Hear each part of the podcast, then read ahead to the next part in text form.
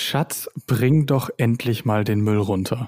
Ein Satz, der schon so manchen Streit ausgelöst hat. Da wünscht man sich doch inständig, dass es gar keinen Müll geben würde. Aber was würde das überhaupt bedeuten, kein Müll? Was, wenn jedes Produkt und jedes Material nach der Nutzung nicht auf einer Halde landet, sondern in seine Bestandteile zerlegt wird und so zur Basis für ein neues Produkt oder einen neuen Prozess werden kann? Löst zwar nicht ganz den Beziehungsstreit oder vielleicht nur teilweise, denn mit diesem Szenario würden wir als Gesellschaft bestimmt eine innere Ruhe ausstrahlen und wären vielleicht alle so entspannt, dass der Müllbeutel kein Streitherd mehr bedeuten würde. Genug aber der Gedankenexperimente und rein in die unternehmerische Praxis. Diese Vision des perfekten Kreislaufs nennt sich Cradle to Cradle von der Wiege zur Wiege. Damit beschäftigen sich auch immer mehr Familienunternehmen und wir wollen heute herausfinden, was ihre Motivation ist, sich mit diesem Thema zu beschäftigen, welche Erfahrungen sie mit Cradle to Cradle gemacht haben und wie ihre Pläne für die Zukunft aussehen. Nur eine Utopie oder bald Wirklichkeit reden wir darüber und damit, meine sehr verehrten Damen und Herren, ein herzliches Willkommen zu einer weiteren Folge von Wir reden mit dem Podcast des Wir Magazins, einer Publikation aus der Verlagsgruppe der Frankfurter Allgemeinzeitung.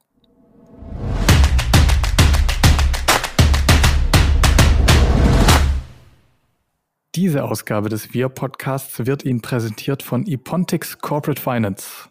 Epontix, der Corporate Finance Partner für den Mittelstand und Familienunternehmen.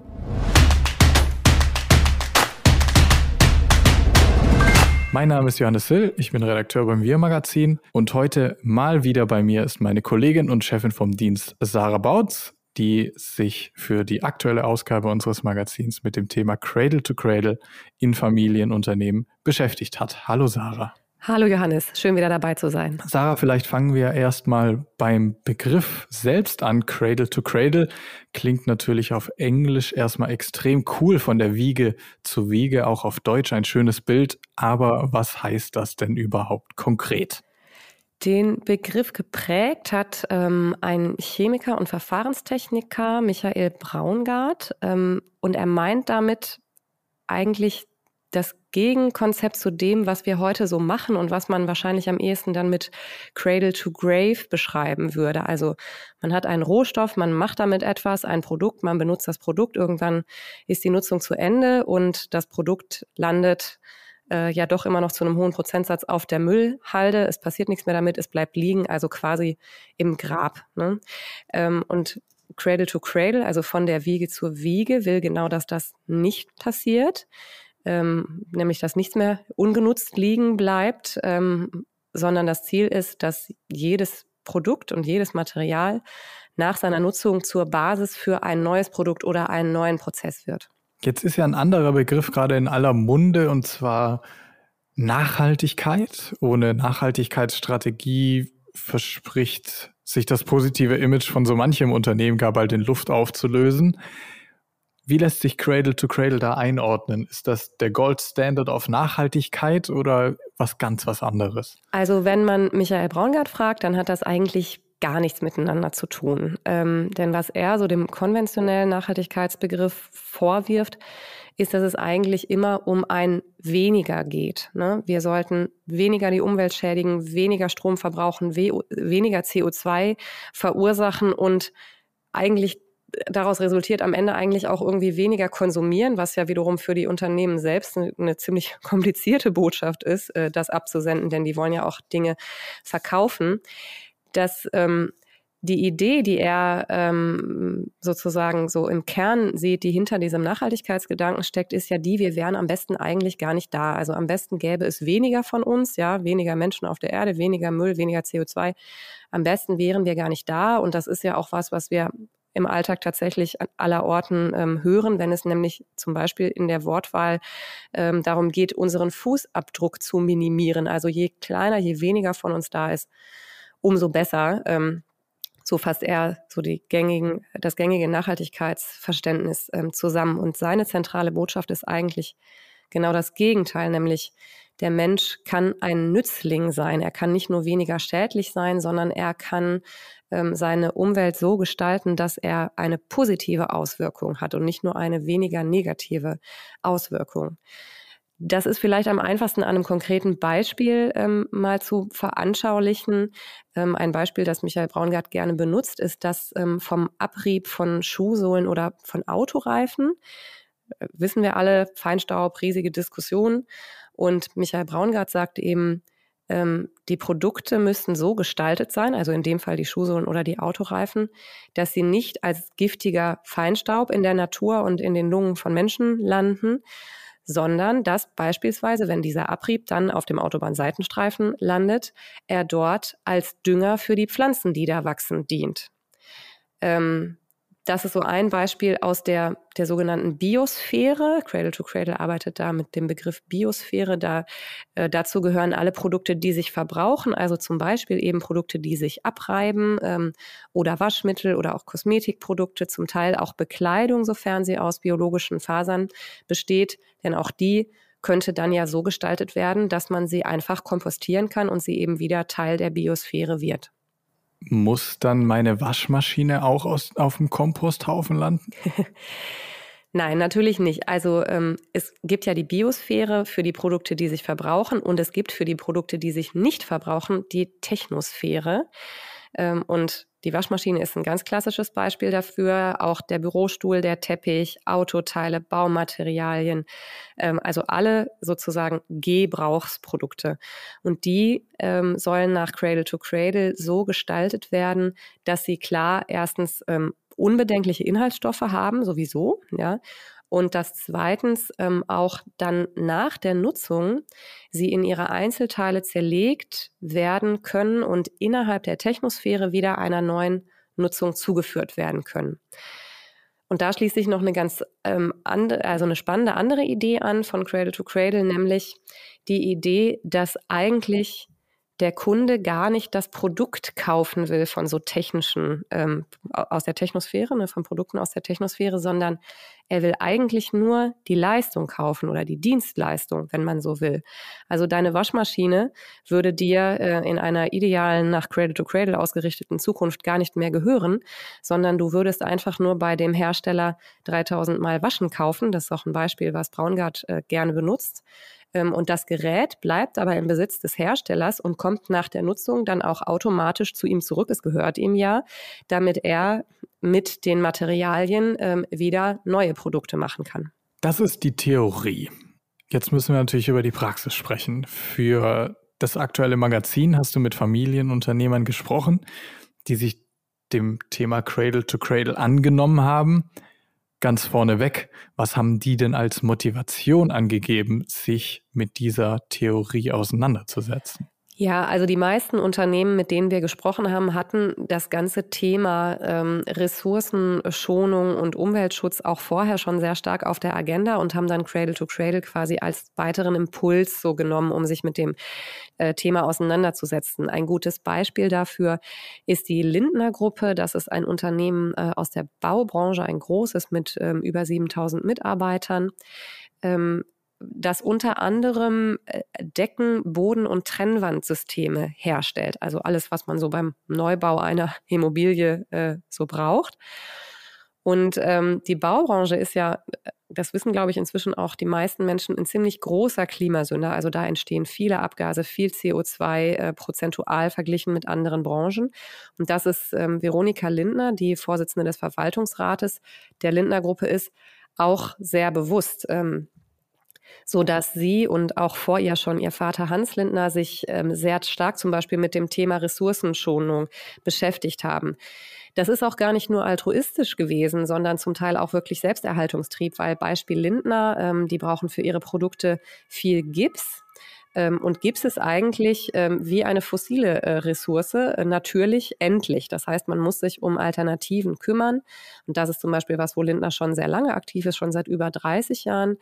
Ähm, und diese Frage, äh, woher kommen wir eigentlich, äh, woher bekommen wir eigentlich unsere Ressourcen ähm, und was passiert eigentlich, wenn wir die nicht mehr bekommen, ist ähm, ein Thema, was Lindner schon lange beschäftigt und was dann auch dazu geführt hat, dass sie diese Idee ähm, von Cradle to Cradle ähm, begeisternd äh, fanden, als sie das erste Mal davon gehört haben. Und das hat dazu geführt, dass ähm, vor fünf Jahren jetzt das erste Produkt ähm, aus dem Familienunternehmen nach Cradle to Cradle zertifiziert wurde. Denn ähm, das ist ja eigentlich quasi das nach außen sichtbare Zeichen, äh, die Zertifizierung. Und Lindner hat sogar, auch wenn man sich dieses Thema mit dem nur eine Dienstleistung kaufen immer so ein bisschen schwer vorstellen kann, aber Lindner hat tatsächlich auch schon ein Leasing-System für verschiedene Produkte entwickelt. Das klingt ein bisschen lustig, ne? Also ich lease eine Trennwand in einem Gebäude oder einen Teppich oder Fenster. Das gibt es aber tatsächlich schon, sodass eben auch die Frage des Besitzes, ne? Ähm, das, das Produkt bleibt eigentlich im Besitz des Herstellers, das äh, wird tatsächlich schon realisiert. Du hast gesagt, vor fünf Jahren haben Sie das erste Produkt zertifizieren lassen. Was ist über die fünf Jahre passiert? Was ist der Stand heute? Und was haben Sie für Learnings mitgenommen aus dieser, aus dieser Zeit? Ein zentrales Learning für ähm, alle Unternehmer, mit denen wir gesprochen haben, ist, dass man die eigene Lieferkette nochmal ganz stark hinterfragen muss, äh, kennenlernt und gegebenenfalls natürlich auch ändern muss. Denn um eine Zertifizierung zu bekommen, muss man ja ganz genau aufschlüsseln, welche Materialien eigentlich in welchem Produkt stecken. Das heißt, ich muss auch ähm, meine Zulieferwege gegebenenfalls ändern. Äh, ich muss überhaupt mal mit meinen Zulieferern darüber sprechen, was die eigentlich äh, drin haben in ihren Materialien. Und gegebenenfalls muss ich das Produkt dann auch so verändern, ähm, dass Materialien, die nicht äh, zertifiziert werden können, da nicht mehr drin vorkommen. Also wir hatten beispielsweise das, ähm, den konkreten Fall von einer PVC-Dichtung in einem Produkt. PVC steht auf der roten Liste von Cradle to Cradle. Da muss man das Produkt so gestalten, dass da ein anderes Material äh, verwendet wird. Ähm, also das ist was, was viele Ansprechpartner gesagt haben, das Thema Lieferkette kennenlernen und dann eben womöglich auch ändern. Ähm, zum Beispiel der Schreibwarenhersteller Schwan Stabilo hat 2010 den ersten Stift Cradle to Cradle zertifizieren lassen und ähm, hat sich dafür sehr umfangreich mit dem Thema Rezyklat auseinandergesetzt, also recycelte Kunststoffe als Basismaterial. Ähm, und da kann man, ähm, glaube ich, ganz schön sehen, inwiefern so ein, ein ähm, Learning, was man dann hat, ne, das hat bei Stabilo auch eine Weile gedauert, äh, bis sie dann den ersten Stift auf dem Markt hatten, fast vier Jahre, wie gut man das dann auch ähm, in andere ähm, in, in Produkte äh, übertragen kann oder auf andere Produkte übertragen kann. Ähm, so dass bei Schwan Stabilo beispielsweise 2012, also kurz nach der ersten Zertifizierung, ähm, pro Jahr nur in Anführungsstrichen 24 Tonnen an recyceltem Kunststoff verwendet wurden für die Produktion. Und heute sind es 150 Tonnen und das soll auch noch mehr werden. Also ich glaube, das zeigt ganz schön, inwiefern man eben so Lernergebnisse, die man aus der Zertifizierung eines Produktes gezogen hat, dann auch übertragen kann auf ähm, weitere Produkte oder womöglich sogar weite Teile des gesamten Sortiments. Die logische Frage, die sich dann natürlich anschließt, in die Zukunft geschaut, werden 100% aller Produkte von Stabilo beispielsweise dann Cradle to Cradle sein? Also ähm, eine umfassende Zertifizierung im Sinne von, wir stellen jetzt nur noch zu 100% äh, Cradle to Cradle zertifizierte Produkte her, ist eigentlich von keinem der Ansprechpartner, mit denen wir geredet haben, jetzt das primäre Ziel. Ähm, Span Stabilo sagt zum Beispiel ganz deutlich, dass es für sie viel wichtiger und auch nachhaltiger ist, ähm, viele Produkte um äh, 80 Prozent besser zu machen, als bei wenigen Produkten um die letzten 20 Prozent zu kämpfen, die man wahrscheinlich dann für eine Zertifizierung bräuchte. Also ich glaube, die schätzen sozusagen ihre ähm, Position und das, was so die, die Luft nach oben, die es noch gibt und was sie noch zu tun haben, da ähm, ganz realistisch ein. Ähm, und auch bei der Lindner-Gruppe beispielsweise ist es so, dass sie nicht das Ziel haben, das gesamte Sortiment jetzt umzustellen, ähm, aber sie haben natürlich die Idee, die ähm, Learnings auf die gesamte Produktpalette zu übertragen und ähm, dann auch, wenn immer mehr Produkte die Kriterien für eine Zertifizierung erfüllen, die dann auch zertifizieren zu lassen. Ähm, was bei Lindner noch ganz interessant ist, ist, dass sie ähm, über diese eigene Produktion auch sehr stark hinausdenken. Ich glaube, das ist auch ein sehr zukunftsweisendes Thema. Ähm, das hängt damit zusammen, dass das Thema Rückbau für Lindner schon immer von Bedeutung ist. Also da beschäftigen die sich auch schon seit vielen Jahren mit. Die haben zum Beispiel 2009 ähm, die Revitalisierung der bekannten Zwillingstürme soll und haben der Deutschen Bank in Frankfurt verantwortet. Das war ein sehr großes Projekt, was auch bundesweit, glaube ich, einiges Aufsehen erregt hat.